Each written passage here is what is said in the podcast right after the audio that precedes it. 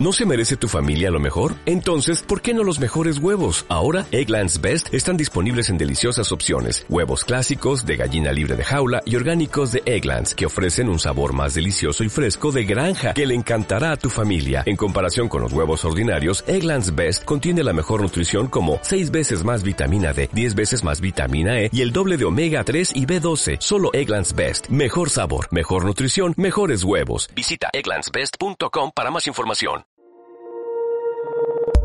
Escuchas un sonido. Escuchas un podcast. Escuchas. Una vía de escape podcast. Episodio número 40.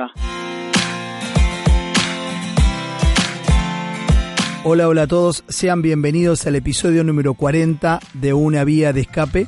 Muchísimas gracias por estar, gracias por acompañarnos en un nuevo episodio del podcast. Mandamos un gran saludo a la distancia, acá desde Argentina, saludamos a todos aquellos que nos siguen semana tras semana. Quiero recordarte que estamos en Twitter, arroba una vía de escape, estamos en Facebook, una vía de escape, y todos nuestros audios están en iTunes y en iBox. En ambas plataformas vas al buscador, pones una vía de escape y te vas a encontrar con cada uno de los audios que hicimos hasta el día de la fecha. También me gustaría pedirte si podés dejarnos una reseña. En iTunes podés calificar el audio, si te parece con una, dos, tres, cuatro o cinco estrellas, de acuerdo a lo que te haya gustado. Por supuesto que si es de cinco estrellas, muchísimo mejor, porque quiere decir que el audio eh, está saliendo bien. Y en iBox podés eh, linkearlo con un corazón, lo agregás a favorito, diciendo que ese audio te parece bueno y es de tus favoritos. Y también puedes dejarnos un mensaje eh, diciendo, bueno, qué te pareció el audio, si te gustó o no te gustó, qué, sugerencia te gustaría hacernos para poder ir mejorando. Y también me gustaría, si se puede, hacer que eh, pongas desde dónde nos escuchas, desde qué parte del mundo seguís el podcast y nos escuchas. Para nosotros es muy importante, nosotros estamos en Argentina, pero también nos sirve saber qué tipo de repercusión tiene el podcast, qué tipo de repercusión y qué influencia tiene sobre tu vida, si te sirve, te suma, te ayuda. Cada audio que hacemos, cada episodio, cada capítulo que eh, hacemos como equipo en, en una vía de escape, lo que hacemos es contarte historias, contarte situaciones que nos pasan, cosas que vivimos y que por supuesto creemos que también te pueden ayudar y servir para tu vida. Por eso es muy importante tu opinión, nos interesa, nos sirve, nos ayuda, porque siempre queremos ir mejorando y dar una mejor calidad para todos aquellos que nos siguen. Episodio número 40. ¿Qué tenemos en el episodio número 40? Vamos a los avances y después nos metemos en el tema.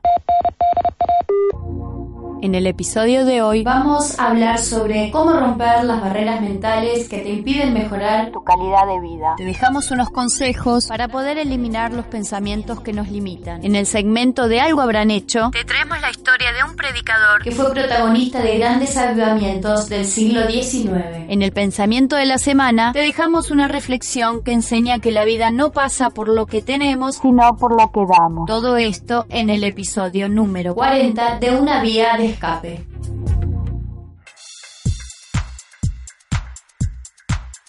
Nuestra personalidad está compuesta por actitudes que forman nuestra manera de ser y actuar y que a su vez generan las circunstancias que vivimos.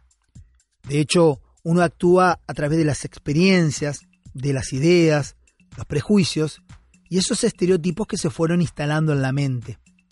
En definitiva, la mente puede ser nuestra mejor amiga o en caso contrario, nuestra peor enemiga.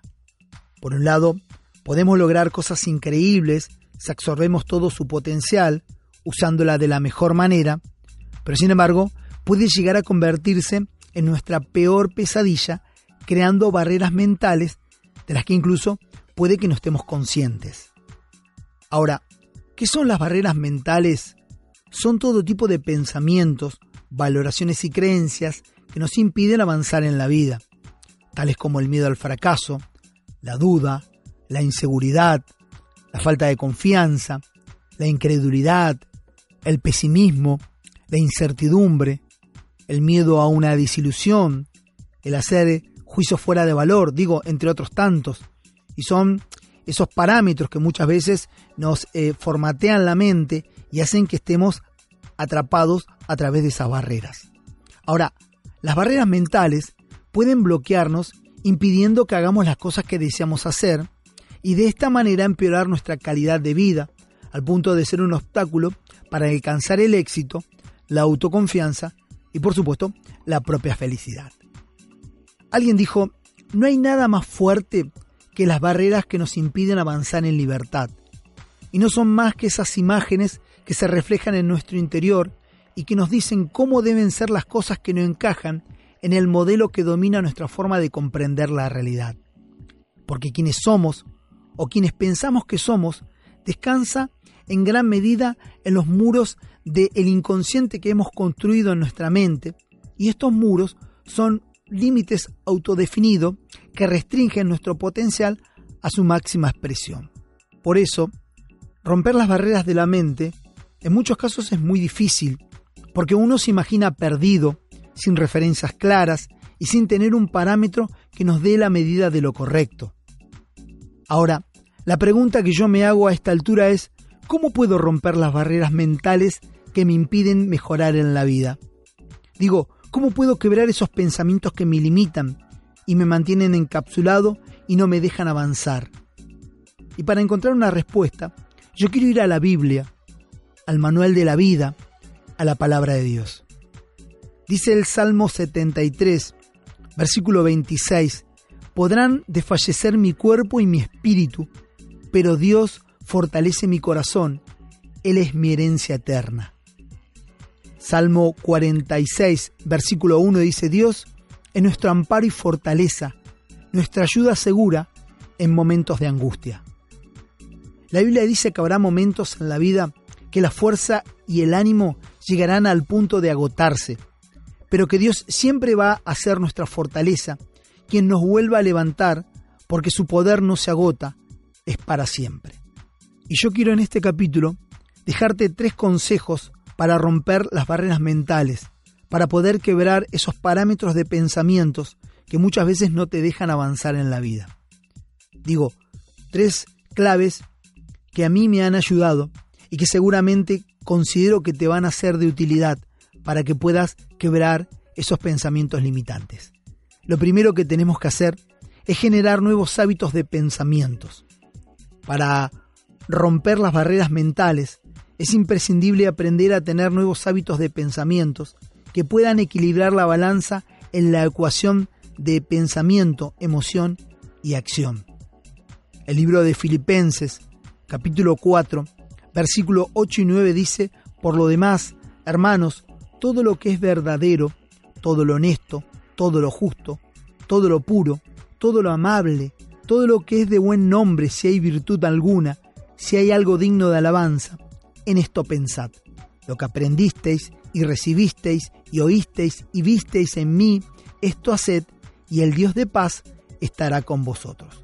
El apóstol Pablo estaba diciendo que debemos direccionar nuestros pensamientos hacia lo bueno, hacia lo que tiene valor, hacia las cosas que suman en la vida.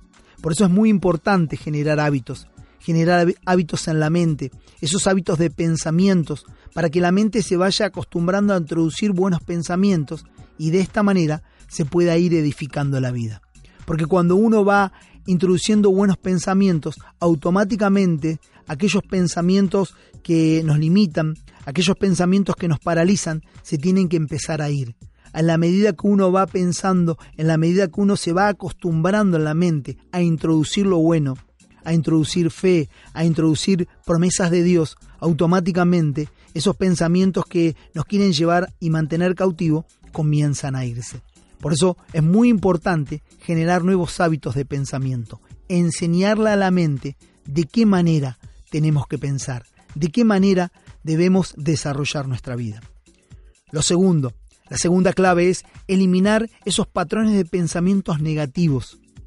Hay patrones de pensamientos que nos obligan a pensar que todo es malo o destructivo y nos mantienen paralizados creyendo que nunca vamos a poder lograr cosas en la vida.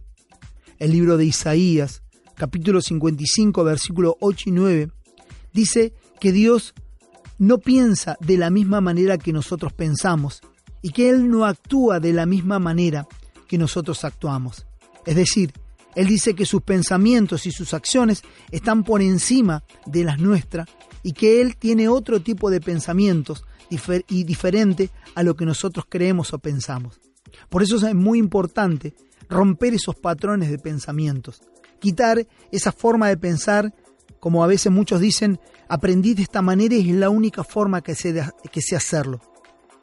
La Biblia dice que debemos cambiar esos pensamientos, porque no siempre Dios piensa de la misma manera que nosotros creemos. De hecho, frente a una situación, Dios tiene otro tipo de pensamientos. Tal vez cuando nosotros creemos que las cosas están mal y no tienen solución, precisamente Dios está viendo lo contrario, está viendo la solución, está viendo la forma de cómo podemos salir. Por eso es muy importante poder ir a Dios, poder ir a la presencia de Él y romper esos patrones de pensamiento, entendiendo qué Él piensa frente a cada situación que estamos viviendo. Porque una cosa es lo que yo pienso, pero otra cosa es lo que Dios piensa, lo que Dios ve y de qué manera Él nos enseña y nos guía para poder actuar. Lo tercero es poder perseverar con los nuevos pensamientos poniendo la mirada en Jesucristo. Hay algunas barreras mentales que son muy fuertes y se resisten a morir. Es ahí cuando se pone a prueba la fuerza de voluntad. El libro de Hebreos, capítulo 12, versículo 1 y 2, dice que quitemos de nuestra vida cualquier cosa que nos impida avanzar, especialmente el pecado que nos hace caer tan fácilmente, y que fijemos nuestra mirada en Jesús, en quien la fe empieza y termina. Por eso es muy importante perseverar poniendo la mirada en Jesucristo, ya no mirando las circunstancias, ya no mirando los problemas, sino poniendo la mirada en Él, que es el autor y consumador de la fe. Recapitulando, entonces dijimos claves para romper las barreras mentales. Primero, generar nuevos hábitos de pensamientos. Segundo, eliminar patrones de pensamientos negativos. Tercero, perseverar con los nuevos pensamientos, poniendo la mirada en Jesucristo. Todos tenemos la capacidad de superar las barreras que nos limitan en la vida. Por eso, debemos poner en práctica esa capacidad, sabiendo que, como dice la Biblia, Dios es nuestro amparo y nuestra fortaleza, nuestra ayuda segura en momentos de angustia.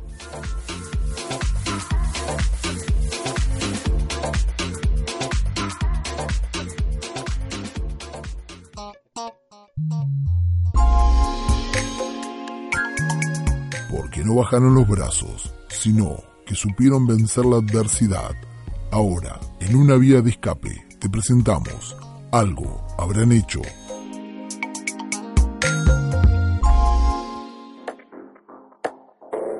Hoy en Algo habrán hecho vamos a hablar sobre la historia de Carlos Finney, apóstol del avivamiento. En el siglo XIX había cierta mañana que los operarios conversaban, conmovidos, sobre el poderoso culto de la noche anterior, celebrado en el edificio de la escuela pública. Poco después de comenzar a oírse el ruido de las máquinas, el predicador, un joven alto y atlético, entró en la fábrica. El poder del Espíritu Santo todavía permanecía sobre él. Al verlo los operarios sintieron la culpa de sus pecados, al extremo de tener que hacer grandes esfuerzos para poder continuar trabajar. Al pasar cerca de dos muchachas que trabajaban juntas, una de ellas en el momento que enmendaban un hilo, fue presa de tan fuerte convicción que cayó al suelo llorando. Instantes después, casi todos los que estaban alrededor tenían lágrimas en los ojos, y en pocos minutos el avivamiento pasó a toda la dependencia de la fábrica. El director, viendo que los operarios no podían trabajar, creyó que sería mejor que cuidasen de la salvación del alma y ordenó que parasen las máquinas. Al anochecer, sin que se hubiese anunciado ningún culto, se congregó una gran multitud en un templo. Cuando Finney narró lo que Dios había hecho en su alma, muchas personas se conmovieron profundamente.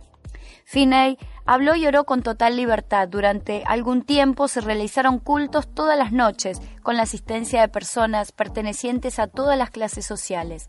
El gran avivamiento se esparció por muchos lugares vecinos contaba Fine que él fue a visitar a su padre, que no era salvo, único miembro de la familia que profesaba la religión era su hermano mayor.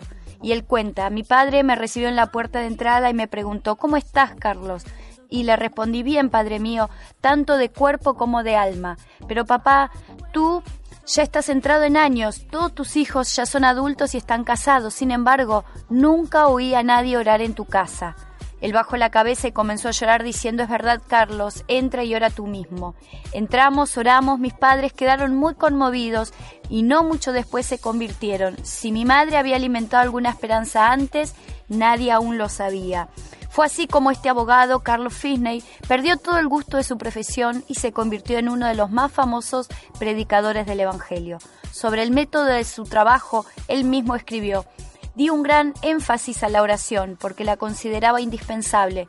Si realmente queríamos un avivamiento, me esforzaba por enseñar la propiciación de Jesucristo, su divinidad, su misión divina, su vida perfecta, su muerte, su resurrección, el arrepentimiento, la fe, la justificación por la fe y otras doctrinas, las cuales tomaban vida mediante el poder del Espíritu Santo. Los medios empleados eran simplemente la predicación los cultos de oración, mucha oración en secreto, evangelización personal intensiva y culto para la instrucción de los interesados. También vi que era muy poderoso observar frecuentemente días enteros de ayuno en secreto. En esos días, a fin de estar completamente solo con Dios, me iba al bosque o me encerraba dentro de un templo. A continuación podemos ver cómo Fina y su compañero de oración, el hermano Nash, bombardeaban los cielos con sus oraciones. Casi a un kilómetro de distancia de una casa vivía cierto adepto del universalismo. Debido a sus preconceptos religiosos, rehusaba asistir a los cultos. Cierta vez el hermano Nash, que estaba hospedado en la casa con y se retiró al bosque para luchar en oración con eh, Finney temprano, bien de madrugada según como era su costumbre. En esa ocasión la mañana estaba tan serena que podía oírse cualquier sonido a gran distancia. El universalista, al levantarse de madrugada, salió de casa y oyó la voz de quien oraba. Después dijo que percibió que se trataba de una oración, a pesar de que no llegó a comprender muchas de las palabras, pero sí reconoció quién oraba. Aquello le traspasó el corazón como una flecha. Sintió la realidad de la religión como nunca. La flecha permanecía en su corazón y solo encontró alivio creyendo en Cristo. Respecto al espíritu de oración, Finney afirmó que era común en esos avivamientos que los recién convertidos se sintiesen llevados al deseo de orar. El Espíritu Santo constreñía grandemente el corazón de los creyentes. No fue solamente en la América del Norte que Finney vio el Espíritu Santo al caer sobre los oyentes y postrarlos en tierra. En Inglaterra, durante nueve meses de evangelización, grandes multitudes se congregaron en esos lugares. En cierta ocasión, más de dos mil personas de una sola vez se postraron mientras él predicaba. Durante los años 1851 a 1866, Finney fue director del Colegio de Oberlin y enseñó un total de 20.000 estudiantes. Él daba énfasis a la pureza del corazón y bautismo del Espíritu Santo, que a, a la preparación del intelecto. De Oberlin salió una corriente continua de alumnos llenos del Espíritu Santo. Así después, años de intenso evangelismo debido a sus esfuerzos realizados en el colegio, Fines veía la conversión a Dios de unas 50.000 almas todas las semanas. Los diarios de Nueva York a veces casi no publicaban otras noticias, sino solo las del avivamiento.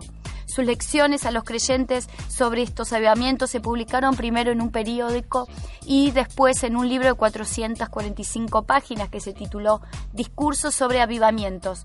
Las primeras dos ediciones de 12.000 ejemplares se vendieron acabadas de salir de la prensa. Se imprimieron otras ediciones en varios idiomas.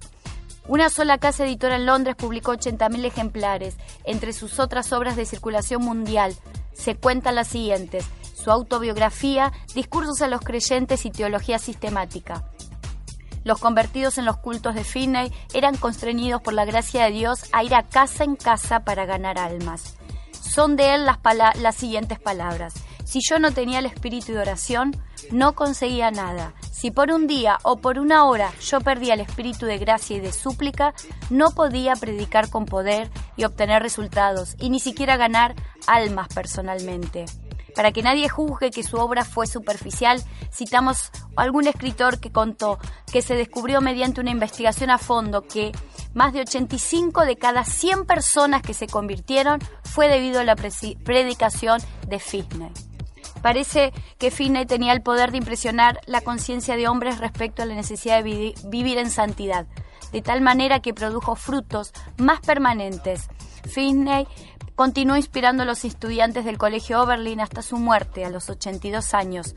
Al fin de su mente permaneció tan clara como cuando era joven y su vida nunca pareció tan rica en el fruto del Espíritu y en la belleza de su santidad como en esos últimos años. El domingo 16 de agosto de 1875 predicó su último sermón pero no asistió al culto de la noche. Sin embargo, al oír que los creyentes cantaban, Jesús, amante de mi alma, déjame volar a tu regazo, salió hasta la entrada de la casa y cantó, junto con los que él tanto amaba. Esa fue la última vez que cantó en tierra. A medianoche se despertó sintiendo dolores punzantes en el corazón, de esos dolores que había sufrido muchas veces durante su vida. Sembró las semillas de avivamiento, las regó con sus lágrimas, todas las veces que recibió el fuego de la mano de Dios. Finalmente, antes del amanecer, se durmió en la tierra para despertar en la gloria de los cielos. Faltaban solamente 13 días para que cumpliera sus 83 años de vida aquí en la tierra. Espero que te haya gustado esta historia. Nos encontramos la próxima semana.